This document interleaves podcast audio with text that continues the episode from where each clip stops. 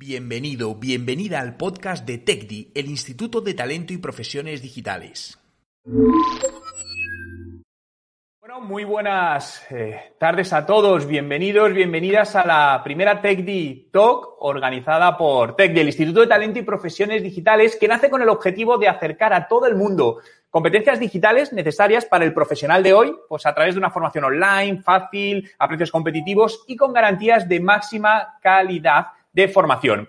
Hoy vamos a hablar de las cinco claves para triunfar en el panorama laboral actual y para ello tenemos una, una invitada especial que además inaugura la Tech Talk.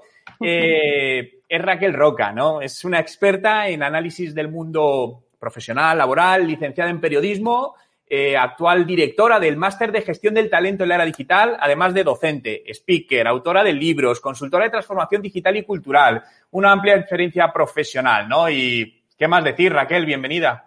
Muchísimas gracias, Juan. No hace falta decir mucho. Para mí es un placer eh, estar aquí contigo y me hace especialmente ilusión eh, inaugurar esta, esta nueva serie que tú estás comenzando y esta universidad nueva contigo. Pues para mí es un placer estar aquí, pues bueno, pues aportando lo que sea que podamos aportar. O sea que es un placer. Gracias por, invitarme. Porque además nos conocemos hace años, has estado ya en eventos que he organizado, entonces siempre muy agradecido de que aportes ese valor y ayudes a tantos profesionales a adaptarse, que es un poco lo que, lo que vamos a ver hoy, ¿no?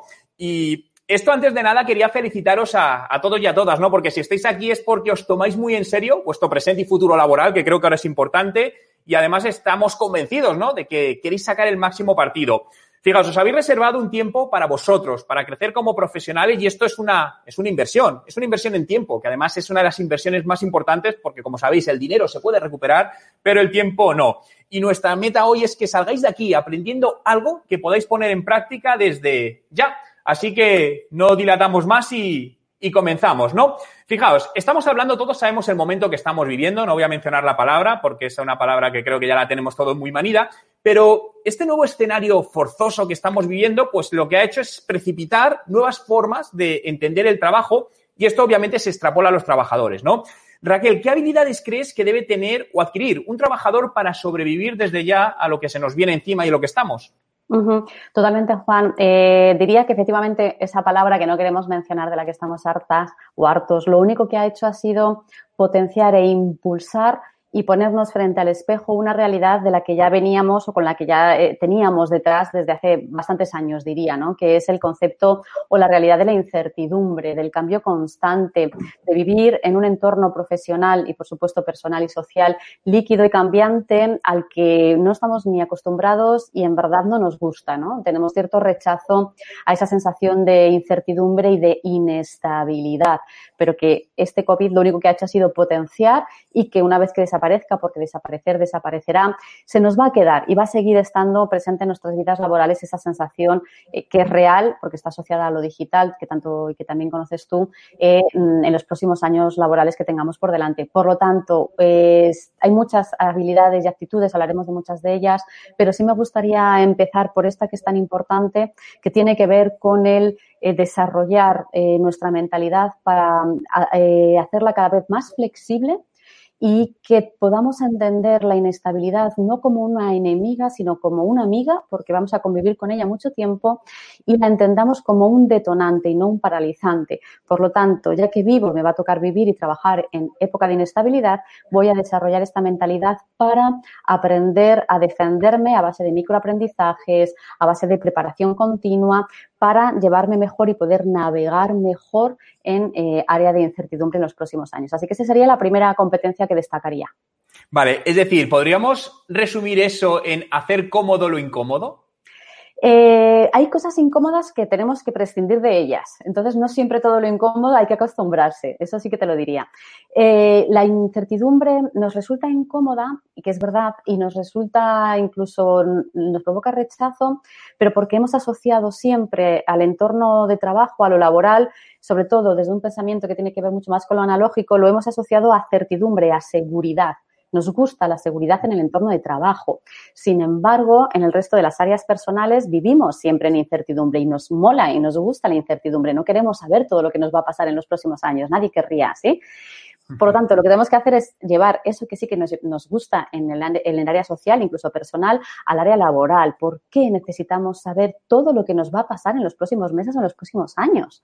¿Sí? Entonces, vamos a romper ese paradigma que es antiguo porque el trabajo hoy en día y en los próximos años ya no está cimentado sobre una predictibilidad. No se puede predecir lo que nos va a pasar. Es decir, más que nunca carpe diem, ¿no? Aprovecha, vive el momento y a nivel laboral hay que estar ahí constantemente, destacando. Totalmente. Hay una frase de Gandhi que, me gusta mucho porque no la conocía y la, leí hace poco y la tengo ahí que se me ha grabado, que dice, eh, vive como si fueras a morir mañana, pero aprende como si fueras a vivir para siempre, ¿no? Y creo que es muy sabia y muy certera en estos tiempos, porque efectivamente a mí lo que me interesa como profesional, ya que no sé muy bien lo que va a pasar en los próximos años, es disfrutar del momento de hoy, de mi proceso de trabajo en el día de hoy. Pero tengo muy, tengo muy claro que tengo que estar siempre aprendiendo cosas nuevas y actualizando mi perfil profesional para tener una buena empleabilidad o la mejor empleabilidad posible en los próximos años. Fíjate, aunque me adelanta cosas, ¿no? Pero has dicho una cosa, una palabra que me ha gustado mucho, disfrutar, disfrutar el empleo. Claro, creo que en esto, no sé si estás de acuerdo conmigo, hay mucha gente que no está disfrutando el día a día laboral por X razones, porque no está en el lugar adecuado, porque se encuentra mm. atrapado.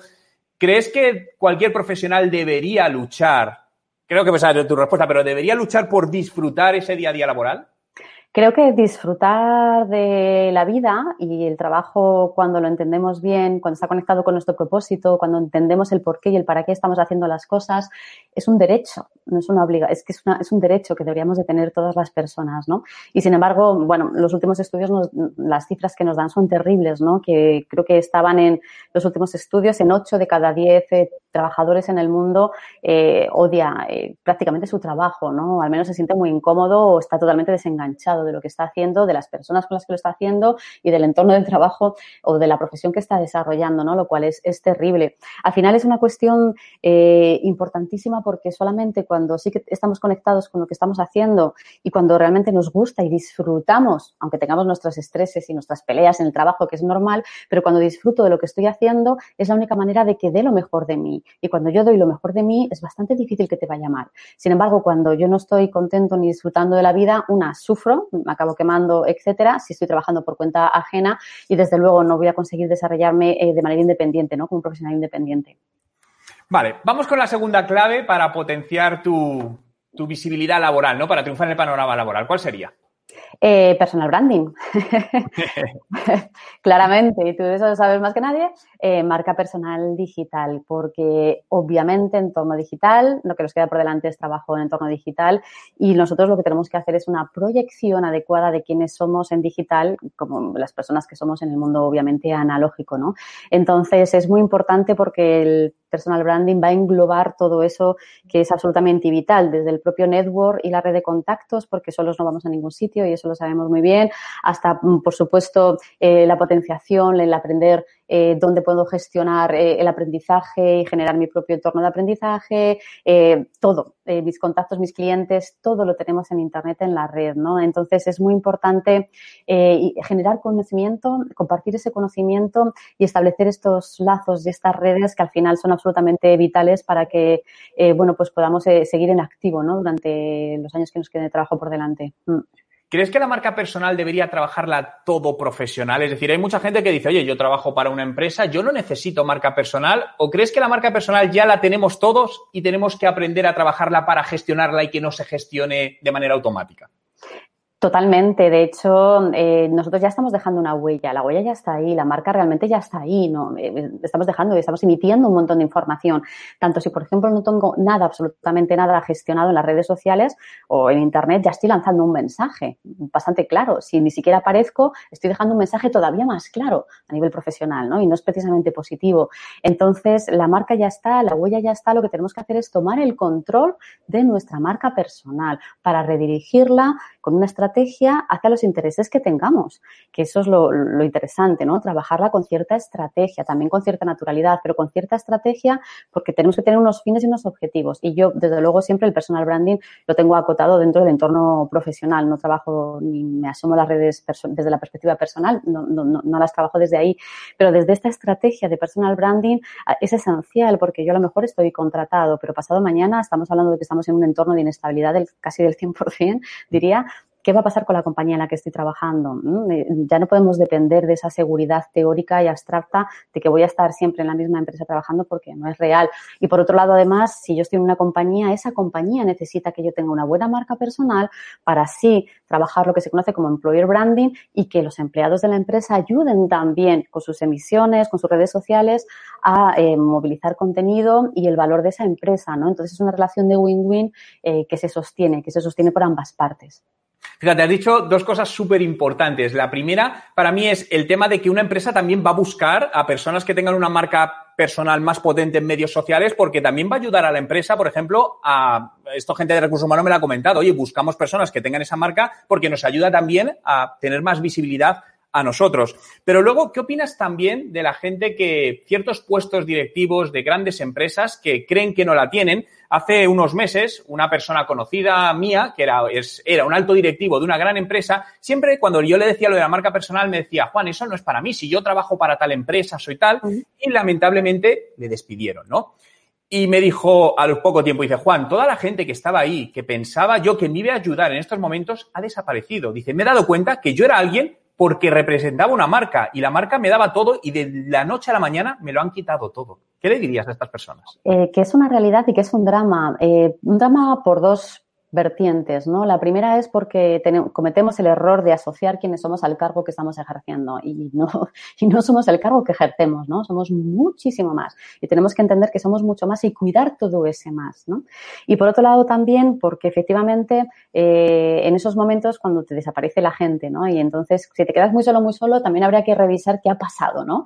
¿Cuáles durante todos estos años de trayectoria, cuáles han sido los lazos que yo he ido generando? Entonces, si solamente me querían por el puesto que estaba ejerciendo, también ha, pasado o ha faltado algo eh, de construcción de relaciones laborales, eh, pero intensas de verdad, ¿no? En ese sentido, también es un buen momento para ver con quién te quedas y con quién nunca más, ¿no? Vas a poder contar. Y además la vida da muchas vueltas, porque hoy estás aquí, pero pasado mañana estás en el paro, pero dentro de X años puedes volver a estar contratado, montar una empresa de éxito, quién sabe, ¿no? Entonces, qué importante es eh, cuidar este, este network y cuidar esta marca personal que hay que gestionar y que hay, que hay que hacerlo siempre, independientemente del puesto que tengamos, el sector en el que estemos trabajando, porque esto funciona para cualquier persona de cualquier sector, de cualquier sector, y sobre todo también vamos a cuidar bien nuestro network, nuestras relaciones sociales. Esto que decías de los eh, recursos humanos, lo que va buscando es el capital social, es el nombre que tiene el capital social de las personas cuando van a ser contratados, ¿no? Cómo es tu nivel de contactos y qué capacidad tienes de movilizar y de, y de compartir, etcétera. Mm.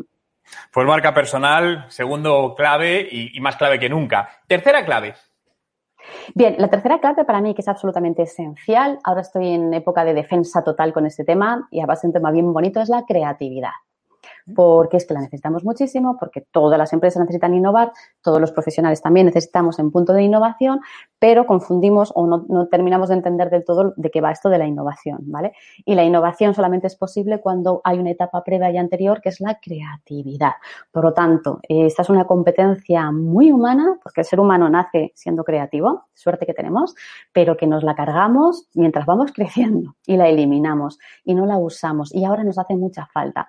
Por lo tanto, sí que animaría a, todos los que estáis aquí, gracias por estar, por cierto, es un placer estar ahí con vosotros, que trabajéis la faceta de la creatividad. Hay un montón de metodologías hoy en día, como el visual thinking, que a mí me gusta mucho, o tantas otras que nos va a ayudar a destapar esa parte del cerebro que tenemos bastante adormecida porque no la usamos para equilibrar todo lo que tiene con lo verbal o con lo, intuitivo, etcétera, con la parte también más visual y más, y más creativa, lo lineal con lo creativo, entonces combinaremos ambos mundos y nos irá mejor.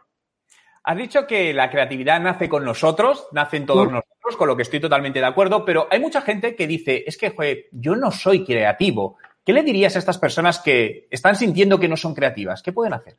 Tienen razón al sentir que no son creativas, pero no porque no lo sean internamente, porque probablemente cuando eran niños eran igual de creativos que el resto de los niños, ¿vale? Que no, nos han enseñado a ser creativos cuando somos pequeñitos y tenemos desarrollada la imaginación. Por eso digo que es una cosa inherente eh, en nosotros, ¿no? En los seres humanos. Lo que pasa es que se nos adormece con el tiempo, porque en los colegios, en la etapa educativa, eh, se nos castigó incluso. No diría que no, solo no se premiaba, sino que se, se castigaba de alguna manera eh, todas las asignaturas que tenían que ver con la creatividad, ¿no? Por ejemplo, música o, la educación física o las artes, ¿no? Nos han dado tan poquitas horas, ¿no? Ha, sido tan poco importante en nuestras vidas educativas que, al final se minimizaba. Y después, en los mm, primeros años de carrera o incluso de trabajo, no nos han pedido que desarrolláramos la creatividad. Creatividad entendida como pensamiento divergente, creatividad entendida como pensamiento ideativo, como pensamiento asociativo. Me refiero a estas cosas de la creatividad, ¿no? Entonces, sí que está, sí que eres creativo, por supuesto que lo eres, pero tienes que practicar para recuperarlo y después mantenerlo en el tiempo, porque si no, vuelve a desaparecer.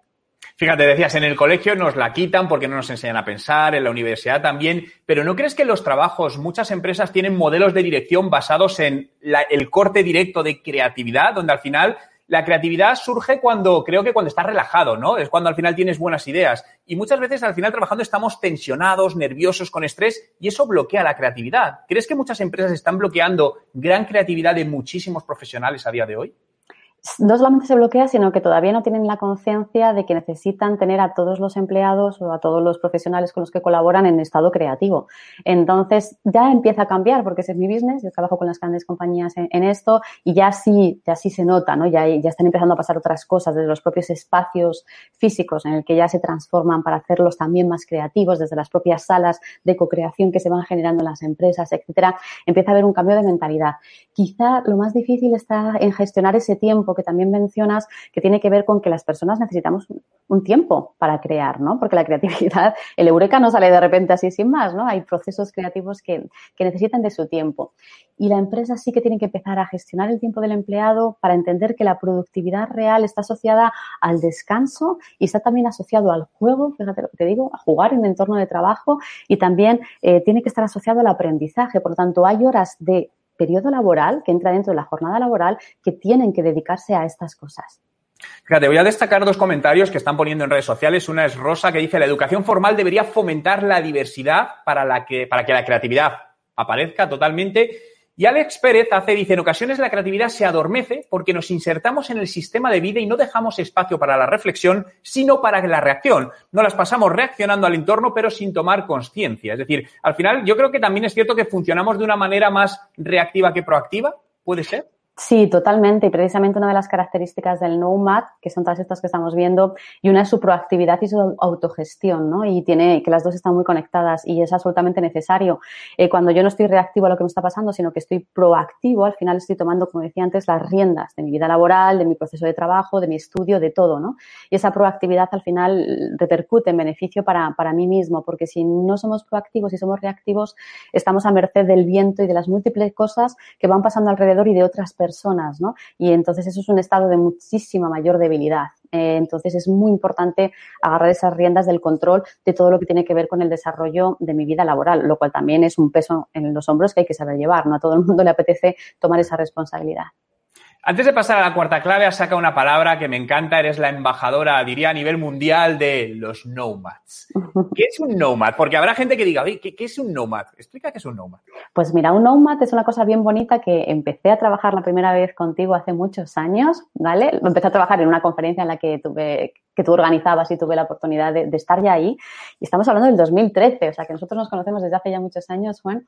Y fue en ese 2013 cuando yo empecé a trabajar un tema que ahora estamos en el 2020, sigue súper activo y va a seguir activo en los próximos años porque el nomad al final es un neologismo que mezcla la palabra no de conocimiento y más de nómada, hace alusión a los nómadas del conocimiento y que por estas características, competencias y habilidades que tiene, algunas ya hemos mencionado, lo que le hace es que hace que encaje eh, muchísimo mejor en el presente futuro del trabajo y porque es un prototipo profesional que puede estar asalariado, trabajar de, manera independiente, que, no deja de, estar eh, funcionando ¿no? con las de años que han pasado y que van a seguir pasando, pues porque entre una de sus competencias está la que llamamos beta, beta permanente, que es la habilidad o la necesidad o la conciencia quizás de que siempre hay una mejor versión de sí mismo a la que puede acceder. Y por lo tanto es una manera de entender el trabajo que está siempre en adaptabilidad siempre aprendiendo y siempre buscando la manera de ser ese changemaker o de, de hacer esto que decíamos antes, de ser proactivo. Por lo tanto, encaja perfectamente en este entorno líquido, digital y cambiante e inestable en el que nos movemos y en el que nos seguiremos moviendo en los próximos años. Pues hay que convertirse en nomads. Yo creo que si no lo somos ya, tenemos que ello. Cuarta clave, Raquel. Vale, pues la cuarta clave para mí sería el compartir. Y esto es esencial. Es decir, eh, estamos hablando que los nomads son eh, gestores del conocimiento. Creo que ha quedado más claro que nunca, ¿no? Eh, además, ahora que nos hemos visto obligados tantos de nosotros al teletrabajo y a entender, ¿no? Que el conocimiento junto con el dato probablemente sean las dos píldoras claves del siglo XXI, ¿no? El petróleo del siglo, del siglo XXI.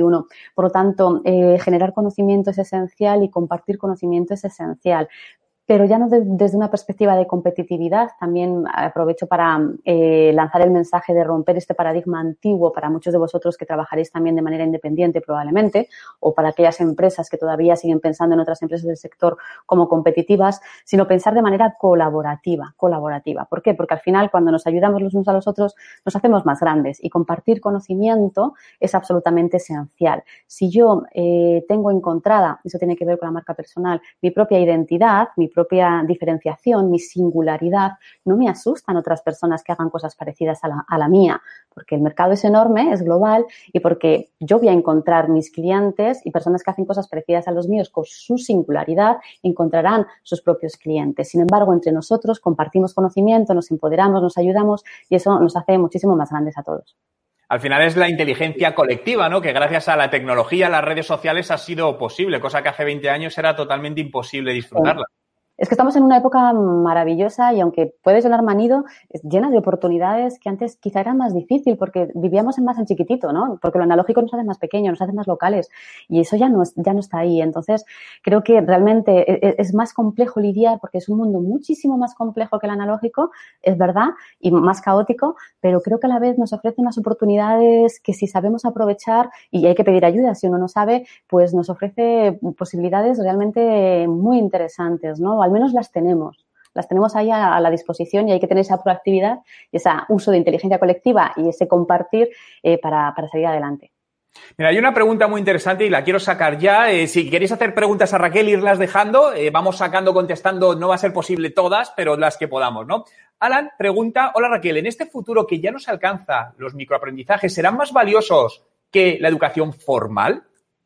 Eh, sí, hola Alan. Yo creo que sí, que hay un... Yo siempre pienso que en el término medio suele estar el éxito de casi todo. Entonces, sin tirar por tierra nada que pueda seguir funcionando, ¿vale? No, creo que no necesitamos tampoco una disrupción completa de nada en la vida. Sí es cierto que los microaprendizajes funcionan muy bien ahora, que todo es muy instantáneo y el cambio es muy rápido y van apareciendo por lo digital tantas cosas nuevas a las que hacer frente. Entonces, está claro que si vamos, estamos en un mundo tan, bueno, como se diga, de vértigo, de cambio, eh, no me va a servir una formación quizá demasiado extensa de un año vista porque en ese año probablemente han pasado demasiadas cosas. Por lo tanto, yo sí soy partidaria de los microaprendizajes siempre y cuando apliquemos esos microaprendizajes, porque si no se van a quedar en un montón de microsuperficialidades, ¿vale? Por lo tanto, eh, y, y sí tener una coherencia en qué microaprendizajes voy haciendo para que formen parte de una estrategia. La parte de estrategia es muy importante, el por qué, el para qué, a dónde quiero llegar, para qué necesito esto, ¿no? Eso es importante. Si da respuesta a todo eso, me parece que los microaprendizajes funcionan mejor hoy en día, o medio o micro. Mm. Sí, más que antes, ¿no? Lo típico que hacías un máster de un año y medio y tal y cual. Eh. el microlearning, ¿no? De aprender haciendo, donde todos los días dedicas 30, 20 minutos a formarte por mil canales, ¿no? De hecho, el que estamos haciendo ahora contigo, este es un canal de formación, ¿no? Lo están comentando también en los comentarios que lo que estamos haciendo con esto en este evento es inteligencia colectiva, por lo que total, totalmente. Mm. Vamos a lo con la quinta clave, Raquel. Vale, la quinta clave dentro de la rueda son las habilidades digitales, que es una obviedad, estamos aquí en digital, pero a veces se nos olvida de qué va esto, ¿sí? Y para mí es esencial y más que nada también ahora esto nos ha puesto este, este espejo de qué importante es que tengamos desarrolladas destrezas digitales. Destreza digital no significa que yo sé usar una herramienta digital, no es lo único, ¿no? Básicamente, hay una rueda Nomad que que solo trabajar con estas destrezas digitales eh, más o menos identificados seis. Ahora menciono alguna como, por ejemplo, la importancia que tiene la comunicación digital, es decir, saber comunicarnos bien online. ¿Por qué? Porque si ya de por sí la comunicación suele ser complicada y nos resulta difícil en el mundo analógico, cuando estamos comunicando a través de lo digital es bastante más complicado porque necesita de otros registros, necesita de otras características. Y no hay más que ver la cantidad de reuniones que se han hecho estos meses y lo mal que nos comunicamos digitalmente, ¿sí? Por lo tanto, esa es para mí bastante importante. Igual que la comunicación digital, también el saber trabajar en diferido que no significa que volquemos la manera de trabajar en analógico en los canales digitales no va de esto, trabajar online o trabajar en diferido necesita y requiere de otras destrezas y habilidades bien distintas. ¿eh? Entonces, no solamente, como digo, es el uso de las herramientas, sino el cómo nos coordinamos, cómo nos gestionamos, cómo nos comunicamos, etcétera, etcétera. Que, por supuesto, las herramientas lo que hacen es facilitarnos todo esto. Entonces, las destrezas digitales para mí son una competencia absolutamente esencial a seguir indagando y a seguir mejorando. ¿Y crees que es algo que sí debemos en competencias digitales al final formarnos? Porque, como dices, tenemos las herramientas, pero eso no significa que sepamos hacerlas. Al final, comunicar en digital es muy difícil, ¿no? Porque perdemos toda esa parte no verbal, toda esa parte de comunicación y se queda, se queda muy frío, ¿no? Más allá de las cosas que están pasando, de que alguien se levanta y va al baño y no se da cuenta que está grabando, quedan anécdotas, pero sí es cierto que, que deberíamos aprender. ¿Crees que la mayor parte de la gente todavía tiene que potenciar mucho sus habilidades digitales en la parte de comunicación? Sin duda. Para mí es el gran hándicap. Uno de los grandes hándicaps que se ha puesto al descubierto ahora, que se ha puesto en, evidencia, es, es, este, ¿no? Es desde cosas muy sencillas, de cómo voy a poner la cámara para que se me vea adecuadamente, para que se me escuche adecuadamente, cosas que parece que son básicas, pero que no las controlamos muy bien, hasta un montón más de cosas, ¿no? De aprender qué son los microgestos, ahora que ya tenemos limitado el área de acción, eh, dónde estoy mirando, ¿no? Que esa es una cosa que a mí me llama mucho la atención, ¿no? ¿A dónde estamos mirando cuando estamos hablando con la otra persona al otro lado? Porque tenemos que intentar mirarnos a los ojos y cuesta y es un aprendizaje hasta, por supuesto, bueno, hay mil detalles más eh, a trabajar dentro de la comunicación, ¿no? Incluso también a trabajar el storytelling, que es tan bonito y que es precioso y que si no lo aplicamos nada en el mundo analógico, pues aquí todavía estamos años luz, ¿no? Entonces, sin duda, hay cantidad de cosas que se pueden aprender y que de hecho debemos aprender porque, aunque volveremos y retomaremos, por supuesto, y, por suerte, gran parte de la esencia analógica que la necesitamos, que somos seres humanos y animales, por lo tanto, pero sin duda el teletrabajo y la comunicación en diferido ha llegado, sin, para quien no lo tenía ya, para quedarse y seguir desarrollándose, ¿no? Entonces son habilidades que necesitaremos ya para siempre. Vamos a cambiar, bueno, no voy a decir radicalmente de tema, pero sí a un tema que a mí me gusta mucho, acabo de entrar en ese segmento teóricamente, que es el, talento senior. ¿no? Es decir, no sé dónde está la barrera de que se considera talento senior, ¿no? Esto es como lo de las generaciones, pero dicen que es a partir de, de, los 40 años. Justamente yo ayer cumplí 40, por lo tanto me meto ya en este mundo del talento senior. Y es algo de lo que tú sabes mucho. Has escrito un libro, Silver Surfers, el futuro laboral es para los mayores de 40. ¿Crees que el talento senior es un bien que no estamos aprovechando? Y antes de nada, voy a dejar el enlace al libro de Raquel porque tenéis que comprarlo porque es un libro excelente. Os dejo justamente el enlace a Amazon, en Amazon, para que todos lo tengáis. Raquel, ¿es un, ¿es un bien que no estamos aprovechando el talento senior? Eh, gracias. Pues eh, sin duda, absoluta y completamente. Eh, felicidades, lo primero, que estás ahí recientito, en los 40 es una fantástica edad, pero sí, sin duda sí, es una cuestión demográfica, es una cuestión demográfica. Tenemos que tener la conciencia de que todo el mundo, estoy viendo que hay un montón de, personas acompañándonos de muchas partes del mundo, muchas de Latinoamérica, Centroamérica, etcétera, y tanto esta parte del mundo como Europa, por ejemplo, estamos en un índice de envejecimiento, en una aceleración del, envejecimiento del 150%. Es decir, estamos en envejecimiento acelerado. Y vivimos en sociedades en las que las personas mayores cada vez son más y que las personas jóvenes son muy poquitas porque no hemos tenido hijos. Por lo tanto, esto nos afecta de manera directa en que nosotros vamos a tener vidas laborales más largas. Por lo tanto, vamos a trabajar durante muchos más años pues de los que pensábamos que vamos a trabajar o han trabajado nuestros padres, abuelos, etcétera. Pero por otro lado, y esto es importante, eh, si vamos a trabajar más años, no tenemos mucha gente joven que nos vaya a sostener, lo que tenemos que entender es que la masa más crítica de fuerza laboral se va a concentrar en los senior, en las personas entre 50 y 60, 65 en los próximos años, ¿vale? Muchos de los que estamos aquí vamos a formar parte de esa masa y además todas las personas envejeceremos y seremos longevos, ¿no? Y viviremos muchos años y seremos senior. Por lo tanto, sí, hay que cuidar ese talento porque demográficamente va a estar ahí la fuerza. Ahora bien, el talento senior es fantástico porque viene con una mochila de experiencia increíble. Lo que tú sabes, Juan, y lo que yo sé y lo que sabe mucha gente, gran parte es por la destreza de la cantidad de años que llevamos currando, ¿vale? Es, es, así, es inevitable pero es importantísimo que estemos, esas personas que ya son senior, estén actualizados. Por lo tanto, que adquieran esas competencias NOMAD, entre otras de las que hablábamos antes, porque si no, sí que están en un alto riesgo de paro tecnológico y de quedarse fuera del sistema. Y dicho esto, ya termino, la empresa tiene una responsabilidad vital para romper este paradigma que se llama edadismo de dejar fuera del sistema de trabajo a las personas a partir de los 40 o 50 años, porque hacer esto es una barbaridad, es desconocer completamente la demografía que tenemos. Sí, totalmente, pero al final lamentablemente es algo que está pasando. Vemos cómo muchas empresas se desprenden de este talento que al final, joder, la experiencia es un grado, es más que un grado, ¿no? Y cuando alguien dice, oye, es que tiene buena intuición, ¿no? Al final la intuición es la suma de experiencias, por eso toman mejores decisiones. Por lo que, ¿qué les dirías? Es decir, que deben entonces, para potenciar sus habilidades, formarse, ¿qué les dirías? Alguien que ahora mismo esté, joder, yo soy de esos y no sé qué hacer. Sí, si tú eres un silver, ¿vale? Silver va por lo de talento plateado, no tanto por las canas, ¿eh? Aunque la Silver Economy va más por lo de, por lo de silver de plata de canas, pero yo lo trato desde la perspectiva del talento de plata. Eh, yo lo que recomendaría, eh, aparte de leer el libro, obviamente, porque ahí te cuento muchísimo más, es broma, pero lo que sí que es importante es que mm, eh, una, que no pensemos, si nos hemos quedado fuera del sistema, nos han echado, cualquier cosa de estas, ¿no? que cada vez hay más personas en este target de edad, ya no pensemos en encontrar empleo, tenemos que darle la vuelta al concepto y pensar en ser generadores de empleo. Y esto es muy importante.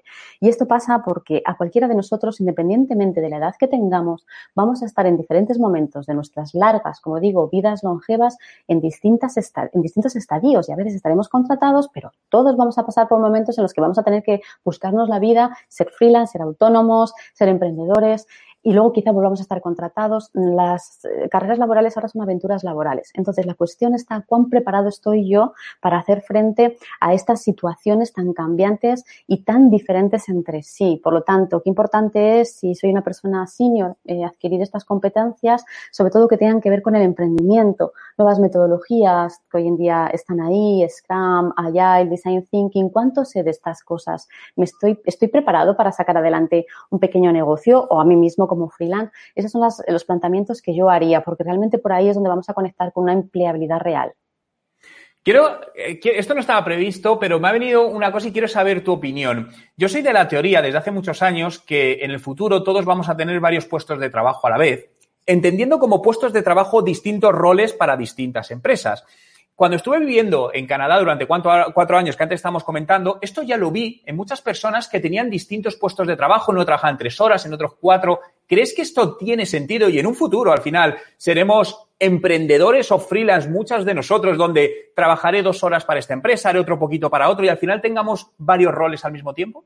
Sin duda, ya está pasando, como bien dices, y va a seguir pasando. Eh, al final, eh, yo creo que mm, lo que estamos rompiendo en este siglo XXI es una, hemos roto el paradigma espacio-tiempo con la tecnología, lo cual nos cambia completamente la acepción del trabajo. Y por otro lado, lo que estamos entrando ahora es en la redistribución del horario, que es el gran reto del siglo XXI, ¿no? Y digo esto porque lo que no tiene sentido es seguir haciendo contrataciones de ocho horas pues ya no tiene tanto sentido. Por eso estamos yendo hacia modelos en los que vamos hacia trabajo por proyectos. Entonces, el proyecto puede durar X, más largo, más corto, puede estar integrado y debe estar integrado en la mayor diversidad posible de personas. Entonces, vamos a un modelo mucho más roto eh, de, horarios, ¿no? En ese sentido. Por lo tanto, vamos hacia fórmulas de flexibilidad. La flexibilidad sé que en muchos países, porque trabajo con muchos países en Latinoamérica, está muy mal entendida porque ha estado muy maltratada. Hay que entenderlo desde la perspectiva positiva del win-win para todas las partes, pero hay un montón de fórmulas de flexibilidad adecuadas para las circunstancias de las personas. Y hay que utilizarla bien, eh, en positivo, nunca, nunca en detrimento eh, del bienestar del trabajador o del profesional, ni muchísimo menos. Pero es verdad que vamos hacia modelos que están más rotos por la propia liquidez del entorno y porque muchas veces las personas también necesitamos y queremos estar trabajando con diversidad, no solamente de personas, sino de, empresas, de situaciones, de retos continuos. Esa es una realidad que tenemos ya ahí que va a seguir potenciándose sin duda.